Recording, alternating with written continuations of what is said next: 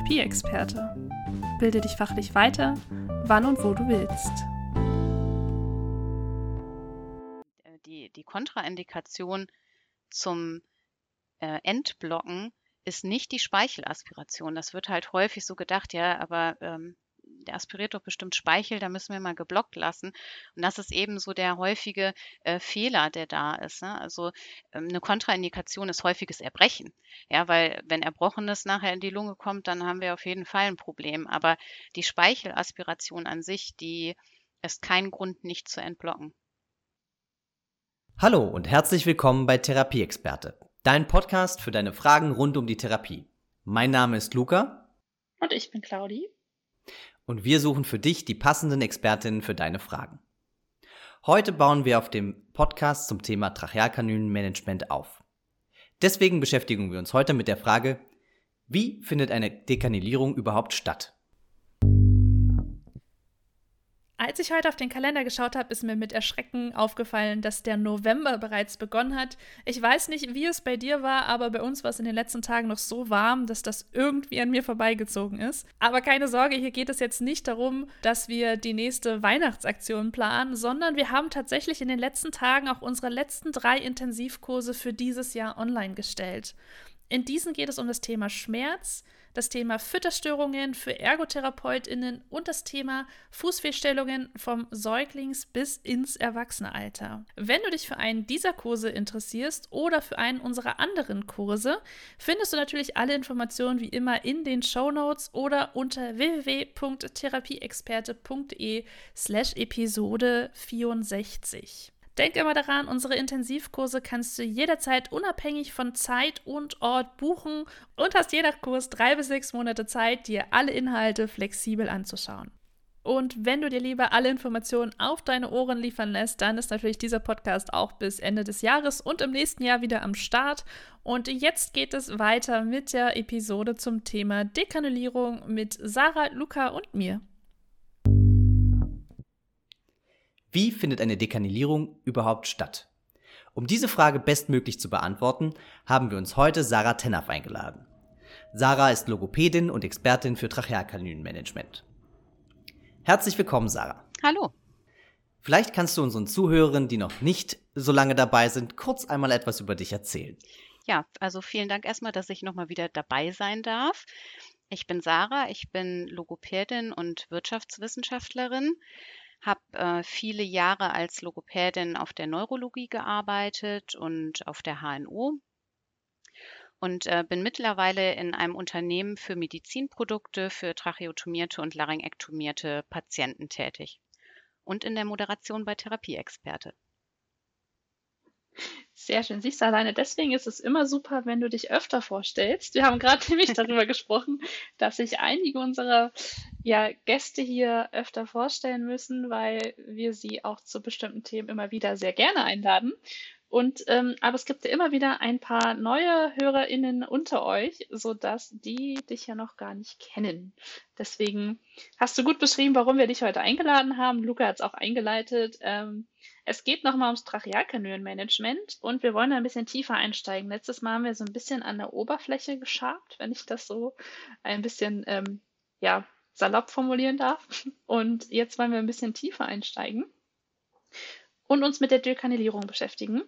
Und ich hatte damit tatsächlich gar nicht so viele Berührungspunkte und habe eher das Gefühl, dass es ein klinischer Part ist, der mich in der ambulanten Arbeit weniger betrifft, beziehungsweise vielleicht noch in den Endzügen betrifft. Vielleicht steigen wir da mal ganz kurz ein. Sarah nickte so ein bisschen bedächtig. ja. ähm, genau, also ist es ein Part, der mich jetzt in der ambulanten Arbeit zum Beispiel häufiger begegnet, also mir häufiger begegnet, oder meinst du auch, das gehört eher in die Klinik?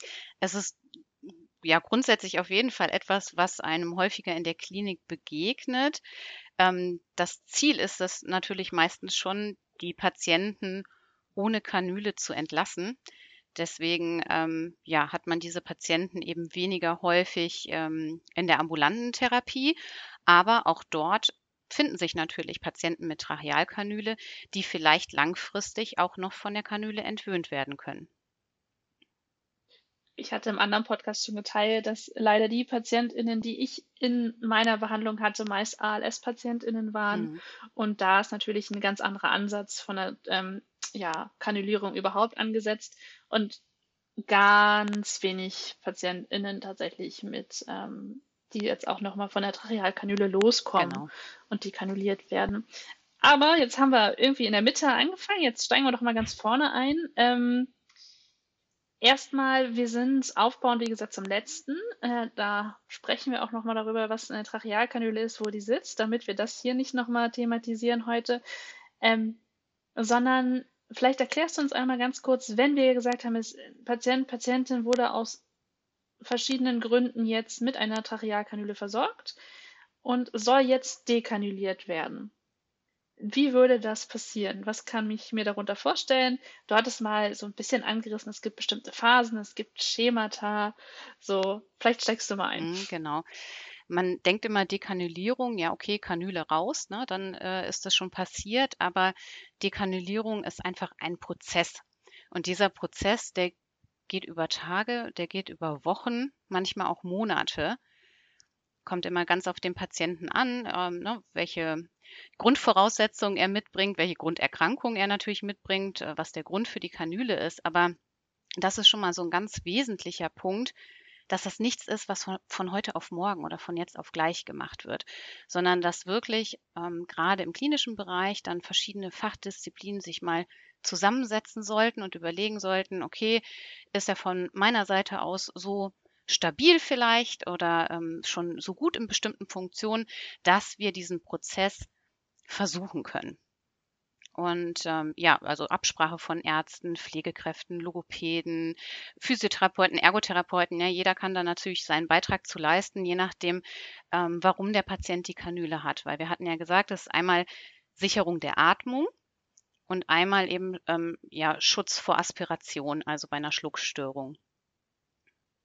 So, und wenn wir uns dann den Prozess genau angucken, dann fängt wirklich das Trachealkanülenmanagement damit an, ähm, dem Patienten von dieser feuchten Nase, von dem Filter, der auf dieser geblockten Kanüle drauf ist, ähm, wegzukriegen und mit einem Sprechventil zu versehen. Das ist so der erste Schritt in so einem Dekanülierungsprozess. Ja, also das, was man praktisch therapeutisch, logopädisch auch sowieso in der Therapie macht, ist schon ein Teil des Dekanulierungsprozesses.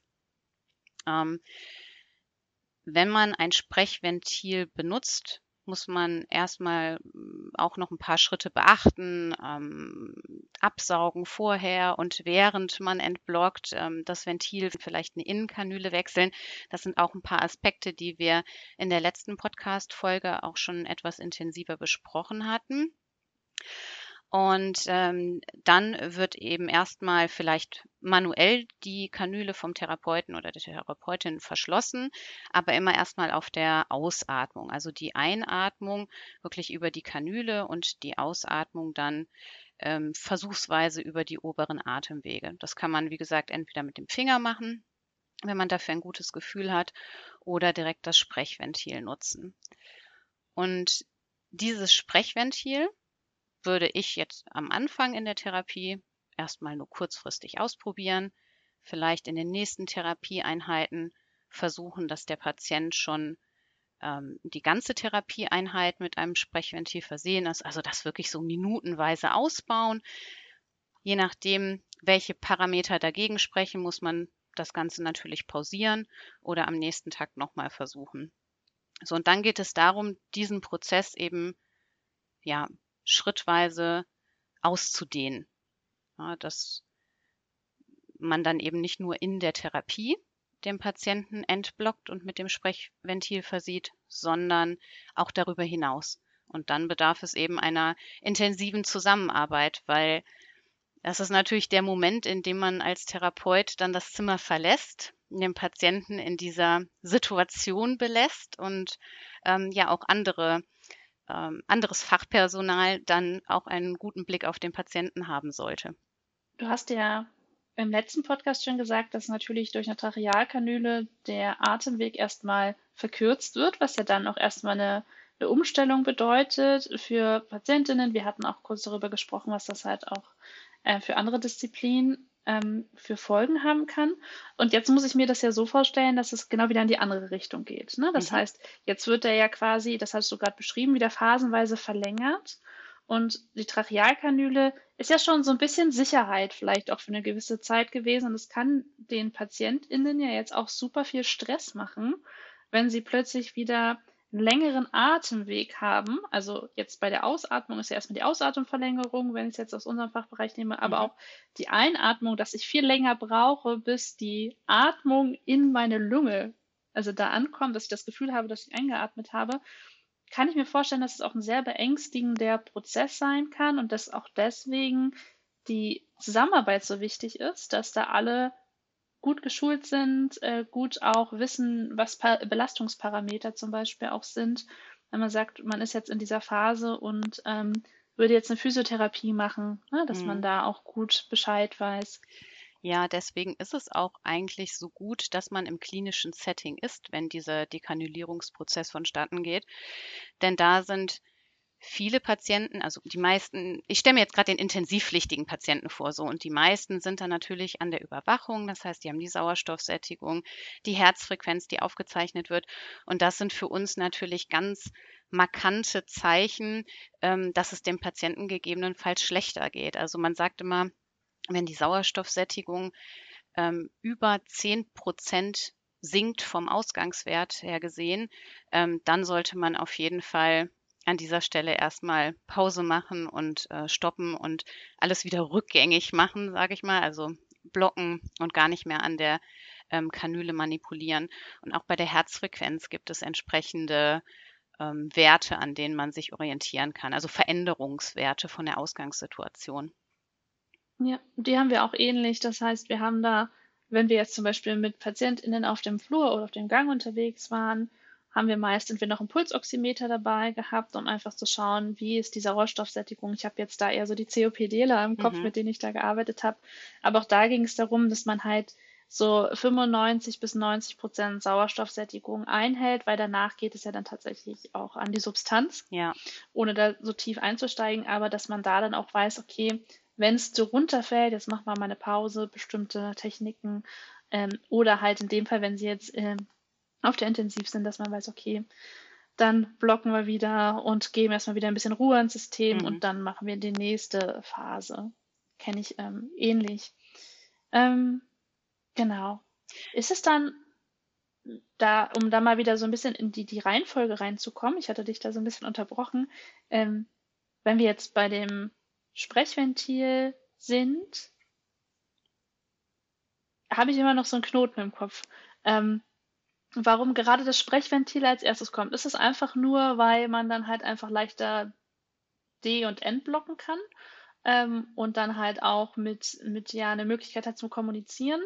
Oder ähm, also bekommt grundsätzlich jeder ein Sprechventil in der Dekanalierung? Ist das so, ein, so eine Phase, die festgelegt ist? Oder gibt es auch welche, die sie nicht bekommen, nicht bekommen. So, da war die Intonation falsch.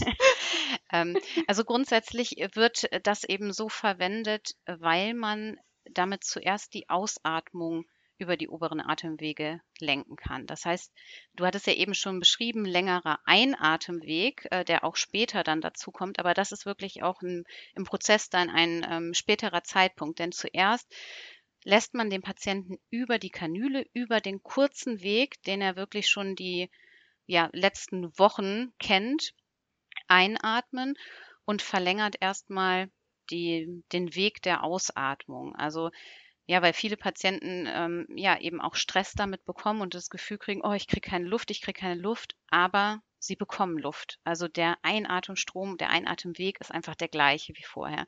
man versucht das eben dann ähm, ja in einem leichteren Setting erstmal über die Ausatmung zu gehen und diese zu verändern.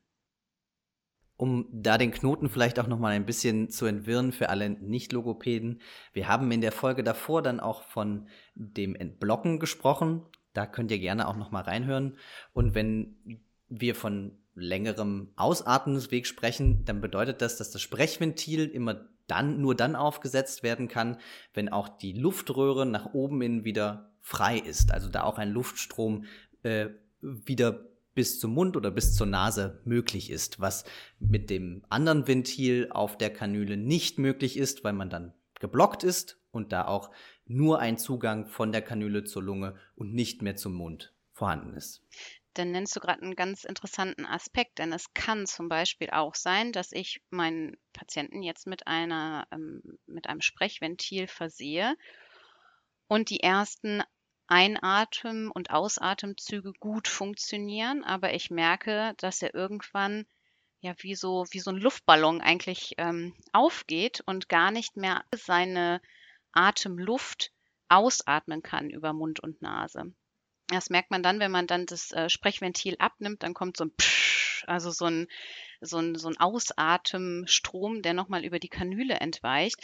Und wenn das häufiger vorkommt, dann könnte es nämlich zum Beispiel sein, dass dieser Weg über der Kanüle bis zu Mund und Nase gar nicht frei ist, sondern da vielleicht auch noch irgendeine Engstelle vorliegt, von der wir noch gar nichts wissen. Also was man dann auch nochmal im weiteren Prozess genau untersuchen müsste. Dass dann quasi auch so eine Art Druck einfach entsteht, weil halt einfach die ganze Luft sich da sammelt und dann quasi ja mit einem Schwall quasi entlassen wird. Und da hast du was angesprochen, was auch sehr wichtig ist, denke ich, dass man halt auch begleitende Untersuchungen immer mit reinnimmt und ähm, dann halt einmal natürlich feststellt, ob es da Engpässe gibt, die man vorher vielleicht gar nicht so wahrgenommen hat, weil der Atemweg einfach ein anderer war und das gar nicht so ja, physiologisch verwendet wurde in dem Moment. Gibt es da noch andere, die dir jetzt einfallen, die auf jeden Fall wichtig wären, dass man sich die mit anschaut? Hm, genau, also das ist auch ähm, ein Teil des Dekanulierungsprozesses, dass man eben zwischenzeitlich Untersuchungen macht. Das ähm, schwerpunktmäßig eine Untersuchung des Schluckens eigentlich, des Schluckaktes, weil durch die Kanüle ähm, ja auch die Schluckfunktion beeinträchtigt sein kann oder auch je nach Grunderkrankung sowieso schon eine ähm, Dysphagie vorliegen könnte. So dementsprechend ist es ähm, wichtig in dem Dekanulierungsprozess eben zu schauen, aspiriert der Patient Speichel oder kann er seinen Speichel ähm, gut abschlucken. Das ist eigentlich das Erste. Es geht noch gar nicht ums Essen oder Trinken. Und in dem Zusammenhang äh, gibt es verschiedene Möglichkeiten. Ähm, als standardisierte Verfahren kann man zum Beispiel eine Fäßuntersuchung machen. Das ist eine fibroendoskopische Evaluation des Schluckaktes.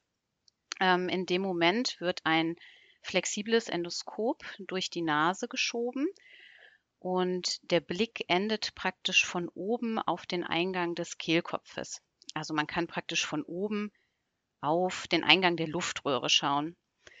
Ähm, und dann wird dem Patienten ähm, ja entweder einfach die, die Zunge ein bisschen eingefärbt, damit der Speichel eingefärbt wird und zum ähm, Schlucken aufgefordert. Oder man kann es eben auch mit anderen Nahrungsmitteln oder auch Flüssigkeiten machen und die einfärben. Aber primär erstmal mit Speichel ähm, wird dann geschaut, wie sieht der Eingang der Luftröhre vor und nach dem Schluckakt aus. Ähm, während des Schluckaktes ähm, hat man ein kurzes Zeitfenster, in dem man nichts sehen kann, weil eben der Kehldeckel das ähm, Endoskop in dem Moment ähm, ja, verschließt, also dass das Bild eben nicht sichtbar ist. Aber äh, man hat eben den Vergleich vor dem Schluckakt und nach dem Schluckakt, ähm, was passiert da und äh, kann dann nachher sehen, ob blau gefärbte Reste irgendwo rund um die Luftröhre oder sogar vielleicht auch in der Luftröhre sind. Ähm, das ist das eine Verfahren. Und äh, dann gibt es noch ähm, eine Videofluoroskopie. Ist auch eine Möglichkeit, die aber deutlich aufwendiger ist. Es wird eben mittels ähm, Röntgenkontrolle gemacht, ähm, dass dann Flüssigkeiten oder ähm, andere Testsubstanzen mit einem radioaktiven Stoff eingefärbt werden und äh, man den Patienten von der Seite sieht und Mund, Luftröhre, Speiseröhre, Rachenraum, alles praktisch dargestellt ist und man genau sehen kann, wo wird praktisch hingeschluckt und wo bleiben auch noch Reste. Das ist ja dann auch einfach wichtig. Ähm, es geht ja letztendlich nicht nur darum, halt den eigenen Speicher schlucken zu können. Atmung, sehr lebenswichtiger Aspekt, sondern es geht ja auch irgendwann wieder um die Nahrungsaufnahme. Und da gehört es mhm. ja auch tatsächlich dazu, dass wir bestimmte Konsistenzen, bestimmte ja, Lebensmittel einfach auch wieder zu uns nehmen können. Und ähm, das dann eventuell nicht. Und ich weiß, einige sind kurzzeitig ja dann auch versorgt mit einer anderen Sonde. Deswegen ist Trachealkanülmanagement und Sonde ja auch immer ein Thema, was sehr, sehr dicht beieinander liegt. Also so von der, ähm, von den Störungsbildern würde ich jetzt mal eher sagen, weil das ja schon, also auch von der Physiologie sehr nah beieinander liegt. Ähm, für mich ist jetzt die Frage, was ich habe jetzt das Sprechventil, sagen wir mal, die, die Untersuchungen sind jetzt soweit unauffällig, dass ich sage, okay, es liegt jetzt keine Dysphagie vor oder es liegt kein Verschluss vor. Ähm, mhm. Würde ich dann einfach mit diesem Sprechventil einfach so lange aufbauen, bis die Atmung selbstständig in Ein- und Ausatemzügen wieder möglich ist oder kommt noch ein Schritt dazwischen? Also das mit dem Sprechventil würde man äh, tatsächlich ausweiten über den ganzen Tag und nachher auch über Tag und Nacht. Ähm, zu gucken, wie sich das dann auch im, im Schlafen verhält. Ja, gibt es so zwei unterschiedliche Möglichkeiten. Also entweder Sprechventil 24 Stunden Tag und Nacht und dann kommt der nächste Schritt oder man arbeitet parallel bereits mit einer Verschlusskappe. Verschlusskappe heißt also wirklich, ich mache vorne auf die Kanüle statt des Sprechventils eine verschlossene Kappe, ähm, sodass die Einatmung und die Ausatmung, also dann beide Atemströme über Mund und Nase gerichtet sind. So und ähm, letztendlich ist es das Ziel, dass 24 Stunden die Verschlusskappe drauf ist. Ja, also um wirklich zu gucken, 24 Stunden unter Kontrolle, Sauerstoffsättigung, Herzfrequenz, Kreislauf des Patienten ähm, oder ähnliches äh, funktioniert alles. Und das ist aber so ein bisschen individuell gestaltet. Also, dass man vielleicht sagt, okay, ähm, wir machen phasenweise tagsüber schon die Verschlusskappe drauf, aber eben den Rest des Tages und über Nacht ähm, das Sprechventil. Das muss man so ein bisschen individuell gestalten.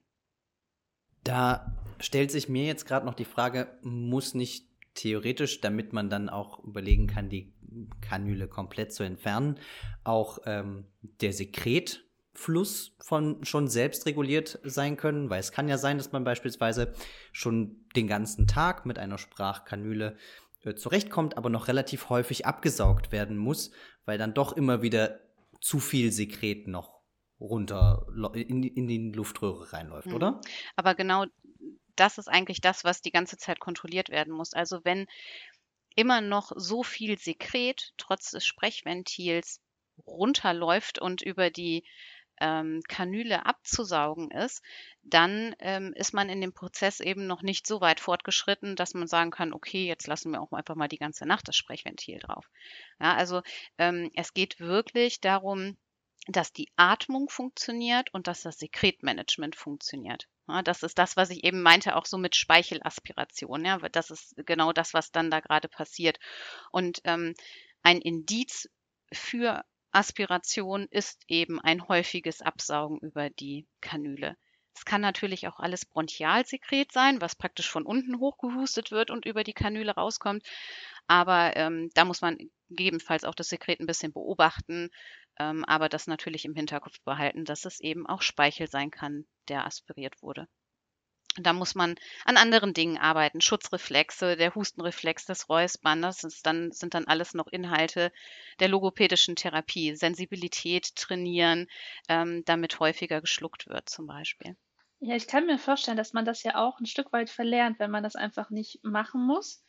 Und ähm, mhm es fiel mir am Anfang, bevor ich mich jetzt ein bisschen mehr mit dem Thema beschäftigt habe, auch schwer darüber nachzudenken, was ich so in ähm, Automatismen mein Körper eigentlich macht. Ne? So Speichel schlucken, darüber denkt man nicht nach, über Atmen denkt man in der Regel nicht nach. Und das sind ja alles Mechanismen, die eine ganze Weile auch erst wieder in diesen Automatismus zurückgeführt werden müssen, dass ich halt nicht über jedes Schlucken nachdenken muss, über jedes Ein- und Ausatmen nachdenken muss und mich zeitgleich halt aber auch sicher fühle. Ne? Also dann sage, okay, mir macht das auch keinen Stress. Oder ich habe dann halt nicht das Gefühl, dass ich ähm, aspiriere oder noch ein Hustenreflex ausgelöst wird. Was ich für PatientInnen, das finde ich immer noch wahnsinnig, was die da halt auch für eine Reise so durchmachen, wegen einer Dekanilierung, mhm. die ja mhm. dann auch echt, glaube ich, gut begleitet werden muss, damit man da halt auch das so Stress minimiert, keine Ängste schürt, ne? dass man da sagt, okay, ja, vielleicht auch kein Trauma auslöst, auch wenn Trauma immer so ein großer Begriff ist, der über allem wabert, aber da auch. Ne? Ja, aber es ist es ja, ne? Also ich manipuliere ja irgendwie aktiv an der Atmung, an der Luftröhre. Ähm, äh, aus, aus äh, Blickwinkel des Patienten kann man noch nicht mal sehen, was derjenige da an meinem Hals gerade macht. Und äh, das hat natürlich auch was mit, mit Angst zu tun, ähm, ja, sich ausgeliefert fühlen, ähm, also auf jeden Fall auch Stress auslösen. Ja. Aber zu dem Punkt, den du davor gesagt hat, hast, ähm, ist es wirklich dieses äh, Use it or lose it. Ähm, deswegen ist es auch besonders wichtig, schnellstmöglich mit dem Trachealkanülenmanagement anzufangen und einfach mal zu entblocken. Hm, vielleicht auch einfach mal zu gucken, was passiert, weil man einfach durch das Entblocken schon so viel Funktionen wieder zurückerhält, die man im geblockten Zustand gar nicht sehen kann. Ja, dadurch, dass eben diese Sensibilitätseinschränkungen gibt etc., zeigt sich ein Patient häufig besser im entblockten Zustand, als wir es vielleicht am Anfang so erwarten würden. Da stellt sich mir die Frage, gibt es eigentlich einen Zeitpunkt, ab dem man sagt, okay, wenn man bis zu diesem Zeitpunkt mit dem Entblocken nicht begonnen hat, weil es aus welchen Gründen auch immer nicht möglich war, ist es zu spät, weil die Sensibilität überhaupt, man davon ausgeht, dass die Sensibilität nicht mehr da ist?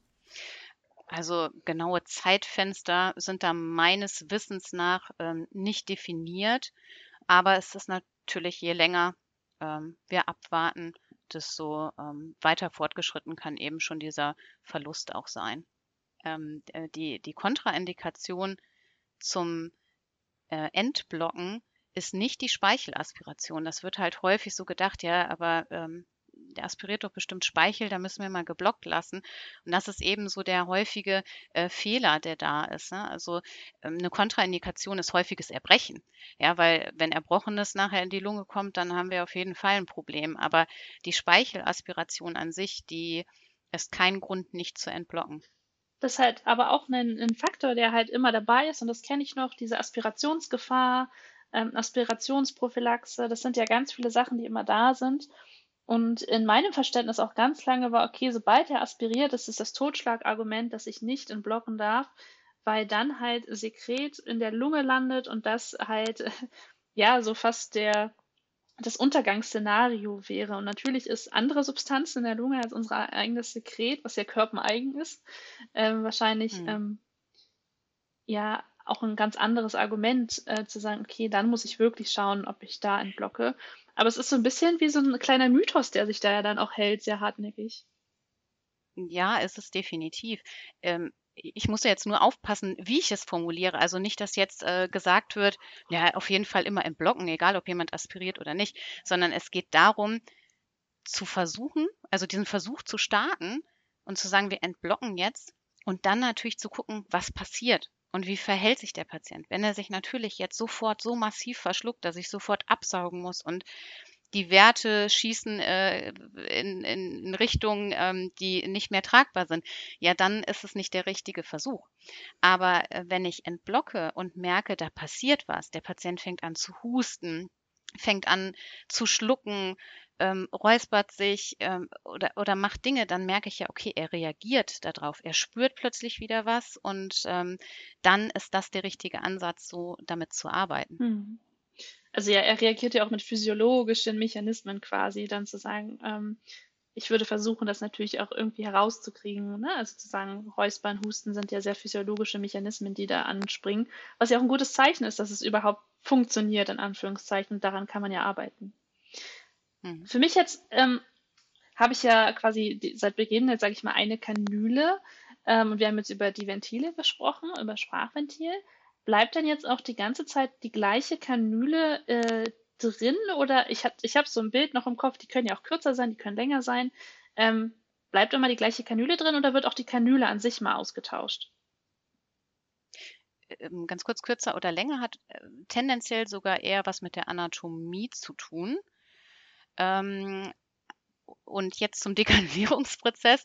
Äh, also wenn wir wirklich von diesem geblockten Patienten am Anfang ausgehen, der vielleicht zuvor sogar auch noch beatmet werden musste, ähm, dann kann es sein, dass wir im Verlauf, wenn wir sehen, das Sekretmanagement, das funktioniert schon, ähm, auch dazu übergehen, äh, schon eine ähm, Kanüle zu nehmen, die nicht mehr geblockt werden muss.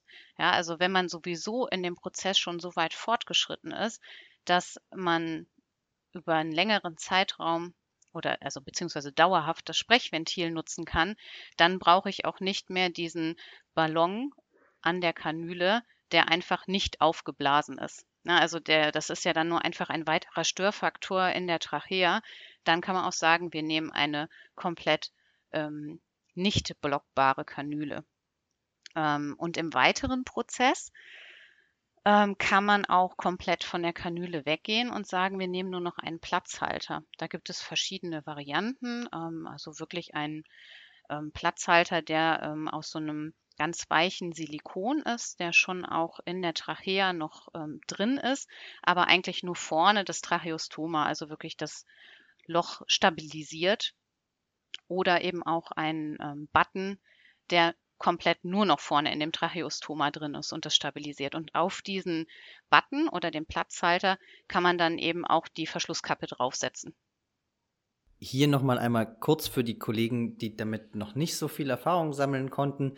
Ähm, nur weil ihr draußen keinen Ballon hängen seht an, an der Kanüle oder neben der Kanüle, bedeutet das nicht, dass der Patient auf jeden Fall äh, entblockt ist.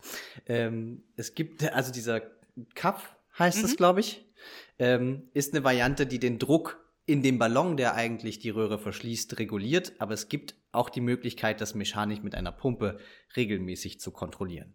Ähm, ja, also das ist kein Garant, wenn man den Ballon draußen nicht sieht, dass es dann auf jeden Fall ein entblockter Patient ist, der schon sehr gut klarkommt und ein super Sekretmanagement hat. Das ist auch die Krux manchmal an den Kanülen, die noch die subglottische Absaugung haben. Das ist nochmal eine weitere Absaugmöglichkeit ähm, im oberen Bereich. Äh, und die haben praktisch draußen einmal den Ballon hängen ähm, für den Kaffdruck und einmal einen sehr ähnlich aussehenden Ballon, worüber man dann eine Spritze ansetzt und das äh, Sekret absaugen kann. Also das ist auch manchmal irreführend, dass man dann sieht, dass Leute mit dem Kaffdruckmessgerät an dem Ballon sind, die, äh, der eigentlich für das Sekret ähm, ja, da ist zeigt ja aber auch tatsächlich, dass man da, wenn man noch nicht so viel Ahnung hat mit Trachealkanülenmanagement, mit Dekanulierung, sich am besten immer eine Person sucht, die das schon ein bisschen länger macht und viel Erfahrung hat, damit man da auch voneinander lernen kann. Oder dass man sich auch mal austauschen kann, ne? zu sagen, okay, ich nehme ja. jetzt nicht zufällig, wie du gerade beschrieben hast, den falschen Ballon und äh, wundere mich, warum es nicht funktioniert. Ähm, deswegen ist das ja auch gerade ein sehr ja, ich sag mal, ein sehr, sehr, das hatten wir jetzt öfter schon betont, ist ein sehr fragiles Thema auch für die PatientInnen. Es ist sehr viel Unsicherheit dabei und ich glaube, es ist gut, wenn man da auch maximal viel Sicherheit ähm, vermitteln darf. Oder halt, mhm. okay, mhm. sehr offen auch damit umgeht, ne? zu sagen, ähm, wir machen das jetzt gemeinsam und machen dann die ja. Erfahrung, auch das ist ja vollkommen legitim. Ich finde auch, was man nicht vergessen darf, auch wenn ein Stressfaktor davon kommt, dass der Patient keine Kontrolle darüber hat, es ist am Hals, es ist sowieso ein schwieriges Thema und er sieht es nicht, ist es auch für den Patienten sehr unangenehm. Sobald dort irgendwie Bewegung reinkommt, wird dann auch im Hals gereizt und das ist schon auch ein e-, extrem unangenehmes Gefühl. Auch das Absaugen oder ähm, auch das Aufpumpen des, des, des Kaffs kann unangenehm sein. Ja, auf jeden Fall. Das reizt auf jeden Fall von innen immer an der ähm, Luftröhre. Das ist immer ein, ja, ein, ein Störfaktor, etwas, was da eigentlich nicht hingehört. Und eigentlich, was man ja vorher so nie kennengelernt hat, dass sich da auch in deinem ja. Hals etwas bewegt oder halt auch in der Größe sich verändert. Das sind ja einfach auch Dinge, die komplett neu sind, vor allem, glaube ich, für den Beginn. Ähm, auch sehr, sehr mhm. schwierig sind wahrzunehmen und zu ertragen, würde ich jetzt schon sagen, ne? und zu ertragen und dass ich das selbst auch nicht steuern kann. Das ist ja auch eine Fremdbestimmung, dass andere das steuern und ähm, ich da gar nicht so viel Einfluss drauf habe, weil ich das extern ja durchgeführt wird. Hm. Ich kenne jetzt doch einen, eine, einen Patienten, der hat auch keinen Platzhalter mehr oder ähm, man sieht nicht mehr, also man sieht äh, klar noch, wo das Stoma war, das ist dann in dem Fall ähm, zu, aber von der Haut her zu. Ähm, Gibt es dann auch PatientInnen, die tatsächlich irgendwann komplett von allem befreit werden, sodass man sagt, okay, man lässt das Stoma jetzt zuwachsen, weil die Atmung passt jetzt so weit und braucht jetzt auch keinen Platzhalter mehr, weil man sagt, okay, die sind jetzt so weit ähm, dekanuliert, versorgt, dass die ähm, eigentlich auch kein Eingreifen von außen mehr benötigen. Ja, auf jeden Fall. Das ist das Ziel des Ganzen, ja, dass es wirklich nachher komplett verschlossen ist. Der Platzhalter oder ähm, Button? Danke, genau, der Button, ähm, werden letztendlich noch als Zwischenlösung eingesetzt, um das Tracheostoma aufrechtzuerhalten. Und zwar für den Fall, dass man doch nochmal rekanulieren muss. Also dass es doch nochmal irgendeinen Rückfall gibt, der ähm, eine ja, oder wo eine Trachealkanüle wieder gebraucht wird. Und ähm, deswegen wird einfach einen gewissen Zeitraum noch mit diesem Platzhalter oder Button gearbeitet. Äh, wenn man dann merkt, über einen längeren Zeitraum, dass das nicht mehr benötigt wird, also dass ähm, die, die Atemfunktion gesichert ist, dass das Sekretmanagement gut funktioniert, dass das Schlucken gut funktioniert, dann wird irgendwann der Platzhalter entfernt und äh, das Loch wächst zu. Da kommt es dann drauf an, ist es chirurgisch oder dilatativ angelegt. Also wenn es wirklich nur gestochen ist in dem Sinne, wird es relativ sicher alleine zuwachsen. Wenn es vorher chirurgisch angelegt wurde, dann muss es eben auch operativ wieder verschlossen werden. Also das ist dann nochmal ein kleiner operativer Eingriff, ähm, sodass das Tracheostoma dann auch wirklich verschlossen ist. Hier auch wieder für die, die damit noch nicht so viel zu tun haben. Chirurgisch wird es teilweise gemacht, damit es nicht von alleine sofort wieder zuwächst und die Haut einfach rundherum ähm, fixiert wird. Ja, meine Frage wäre jetzt tatsächlich auch gewesen, eher, ähm, was denn der Unterschied ist. Ob es jetzt geschnitten ist, also ich kenne halt geschnitten oder gerissen, kenne ich jetzt vor allen Dingen von, ähm, ähm, na, Kaiserschnitten. Da, da ist das Wort, von Kaiserschnitten. Da wächst der gerissen auch besser zusammen als geschnitten.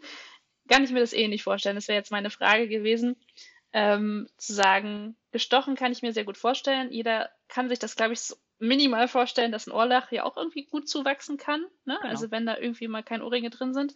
Ist es jetzt bei ähm, operativ, chirurgisch angelegt eher geschnitten und deswegen wächst es schlechter zusammen? Also wie nee, kann es wird wirklich umgenäht. Also es, es wird ähm, okay. ein, ein Schnitt gemacht und äh, dann werden die Hautseiten oder Hautläppchen in einer bestimmten Technik äh, nach außen geschlagen und dort vernäht, sodass es wirklich offen steht.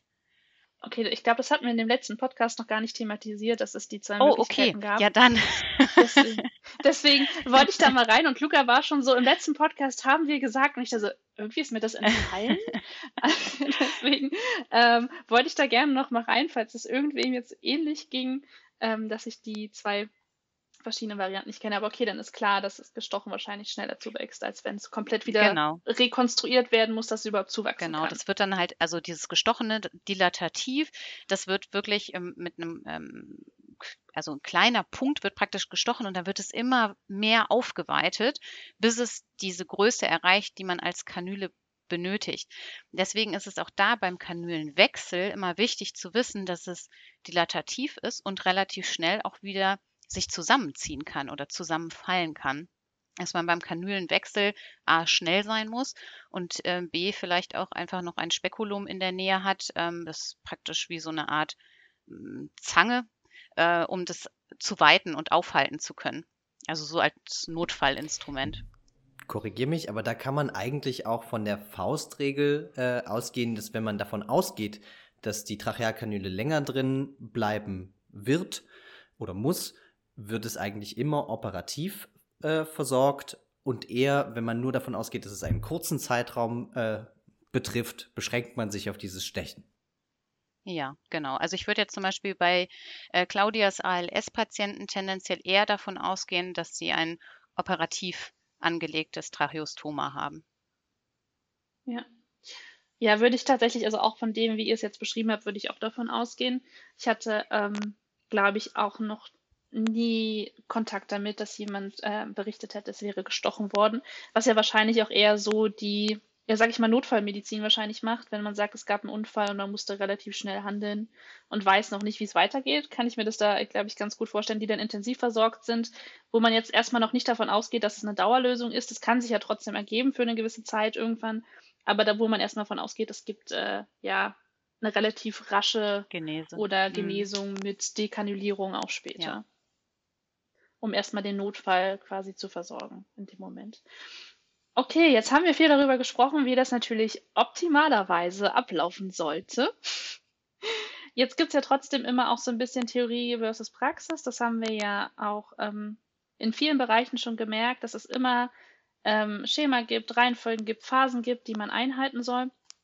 Und ähm, wie sieht es in der Praxis aus? Wird es da eins zu eins immer so umgesetzt? Also ich meine, ihr beide seid, äh, seid im Wissensvorsprung. Ich, wie gesagt, arbeite ja vorrangig ambulant. Ihr seid beide eher in der Klinik unterwegs. Gibt es da diese reinen Phasen, wo man sagt, okay, jetzt kommt die Phase, jetzt kommt die Phase, jetzt machen wir das, jetzt machen wir das? Ähm, ohne dass ihr jetzt jemand in die Pfanne haut. Dann fangen wir erstmal so an. Es gibt durchaus viele, die diese Phasen so einhalten. Also was heißt Phasen? Es sind ja nicht wirklich Phasen, sondern es ist ja ein Prozess, ähm, der auch mal schneller und äh, oder auch mal länger dauert. Ähm, manchmal habe ich es allerdings in der Praxis auch erlebt, dass ich vielleicht in meiner Therapie gerade mal so weit war, dass ich vielleicht 20 Minuten das Sprechventil mit einem Patienten verwendet habe und dann komme ich am nächsten Tag dorthin und der Patient hat keine Kanüle mehr und ist abgeklebt. Ja, das sind einfach Dinge, die man auch schon erlebt hat. Ähm, das kann durchaus gut gehen. Aber auch da gibt es dann ähm, ja manchmal die Situation, dass dann drei Tage es gut geht, die, das Tracheostoma schon sich wieder ein bisschen verschließt und plötzlich bekommt der Patient Schwierigkeiten mit der Atmung, hat plötzlich eine Lungenentzündung entwickelt, ähm, was ja eben auch aufgrund einer Aspiration ähm, kommen kann. Äh, und plötzlich muss der Patient wieder rekanuliert werden. Jetzt ist aber gar nicht mehr genug Platz, das Tracheostoma ist zu klein. Und es ist, finde ich, immer ein Stressfaktor, den man einem Patienten nicht aussetzen muss. Also ich finde, das äh, ist einfach ein Thema, da sollte man sich ein bisschen Zeit mit lassen und nicht schnell mal etwas versuchen. Ähm, jetzt muss ich aufpassen, weil ich möchte auch niemanden in die Pfanne, auch keine Berufsgruppe.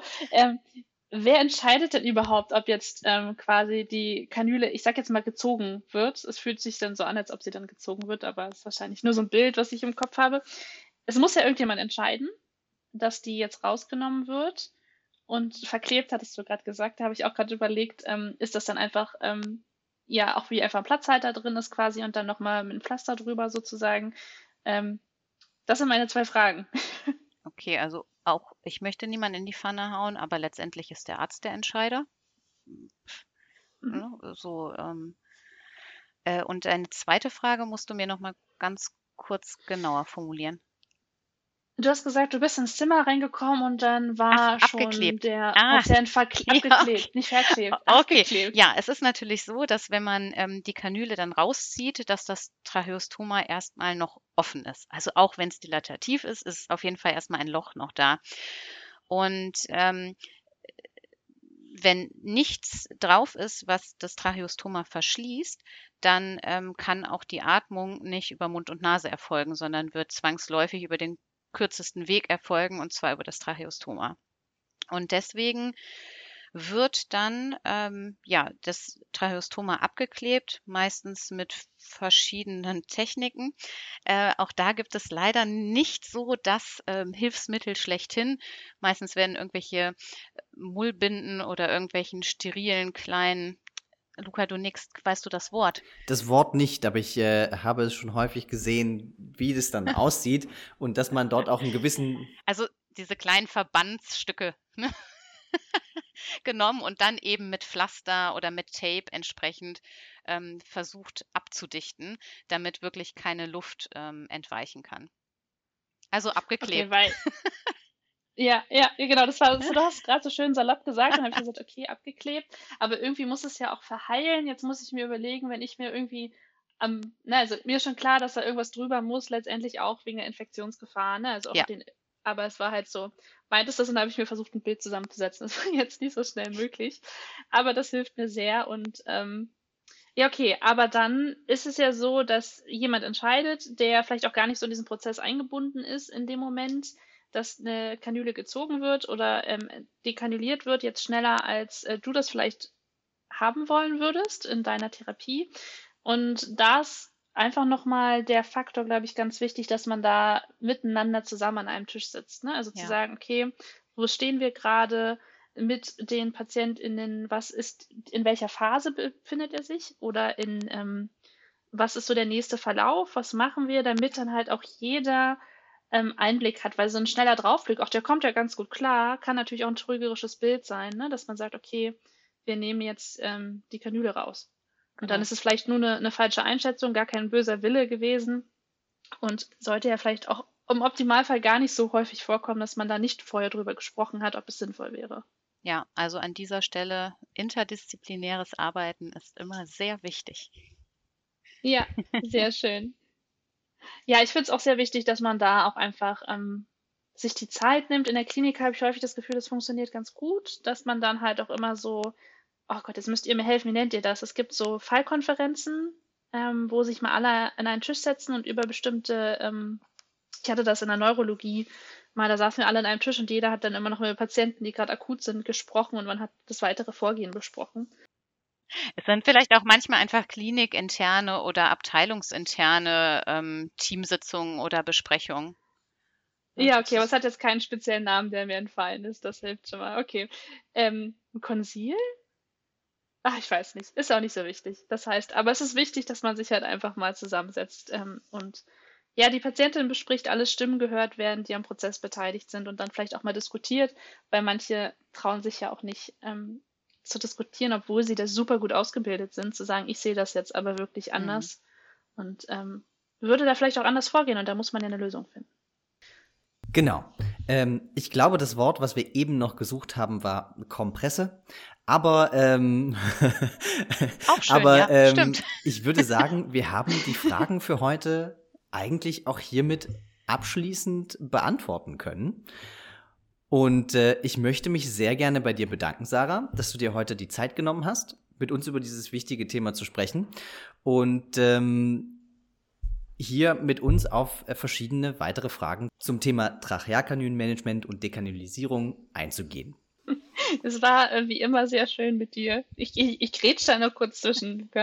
Ähm, es war wie immer sehr schön. Es hat mir sehr geholfen. Ihr seid ja beide in der Klinik unterwegs. Ähm, hat mein Verständnis auf jeden Fall noch mal ein bisschen gerade gerückt.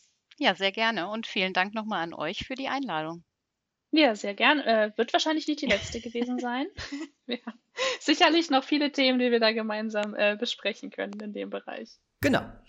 Und ähm, bevor du jetzt gleich, äh, wie bei uns immer, das letzte Wort kriegst, äh, eine kurze Anmerkung noch. Wenn jetzt auch ihr Hörerinnen dort noch irgendwelche Fragen habt oder irgendwelche Hilfen euch wünscht, wo wir mit unterschiedlichen, denen wir mit unterschiedlichen Expertinnen nachgehen sollen, traut euch ruhig uns zu schreiben, jederzeit per Mail oder per Social Media, da ist euch alles offen.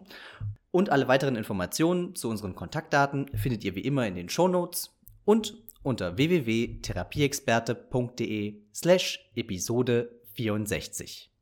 Und jetzt geht das letzte Wort an dich. Beziehungsweise, ich gebe dir noch kurz Verschnaufpause, es tut mir sehr leid. Ich hätte, ähm, wir haben vor kurzem, Luca, du warst im letzten Podcast nicht dabei, da warst du in den Bergen, ähm, haben wir auch für alle, die nicht so gerne schreiben, sondern lieber ein Formular ausfüllen wollen, eine Google-Umfrage angelegt, wo man auch sehr anonym, wenn man das gerne möchte, seine Themenwünsche, Wünsche zu Dozierenden, Wünsche zu Fragen oder Fallbeispielen eintragen kann und dann schauen wir uns das sehr gerne auch dort an. Das heißt, äh, ist auch genau dort verlinkt, wo es Luca gesagt hat, in den Show Notes oder bei uns.